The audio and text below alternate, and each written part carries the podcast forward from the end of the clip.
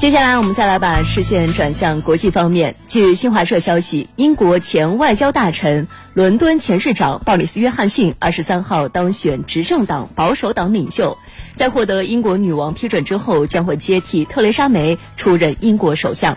当天公布的保守党领袖选举结果显示，约翰逊赢得了近三分之二的选票，击败对手外交大臣杰里米·亨特，成为保守党新党魁。约有十四万保守党党员参加了投票。现年五十五岁的约翰逊是脱欧派的领袖，曾多次强调英国必须在十月三十一号的新期限前完成脱欧，哪怕这样做的代价是无协议脱欧。他表示将与欧盟就新的脱欧协议谈判。在六月份的时候，特蕾莎梅因为脱欧不利而辞去了保守党领导人一职，继续留任首相，直到新首相产生。根据规定，新首相是由执政党选举产生的新领导人接替，而任期是到下一次英国大选。眼看着英国新一任的首相人选即将正式亮相，但是英国这场脱欧僵局结决结局却依然是扑朔迷离。不过呢，不管这个脱欧的结果如何，在这场声势浩大的脱欧运动当中，已经有两任首相因此辞职。一起来了解。二零一三年一月二十三号，英国首相卡梅伦首次提及脱欧公投。到了二零一五年英国大选期间，时任英国首相卡梅伦承诺将重新谈判英国的欧盟成员国身份，并在保守党占多数的政府当选后就这一问题举行公投。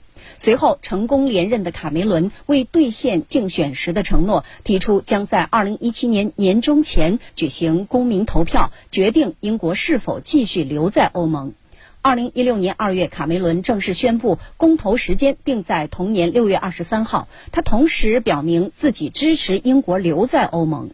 二零一六年六月二十四号，英国通过民主投票宣布脱离欧盟后，卡梅伦宣布辞职。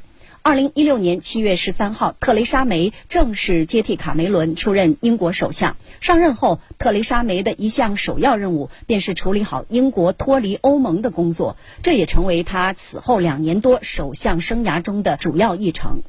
二零一八年十一月十三号，英国与欧盟就脱欧协议草案达成一致。二零一九年一月十五号，英国脱欧协议草案在英国议会未获通过。三月十二号，英国下议院否决了英国政府与欧盟达成的修改后的脱欧协议。四月三号，英国下议院要求政府寻求延期脱欧。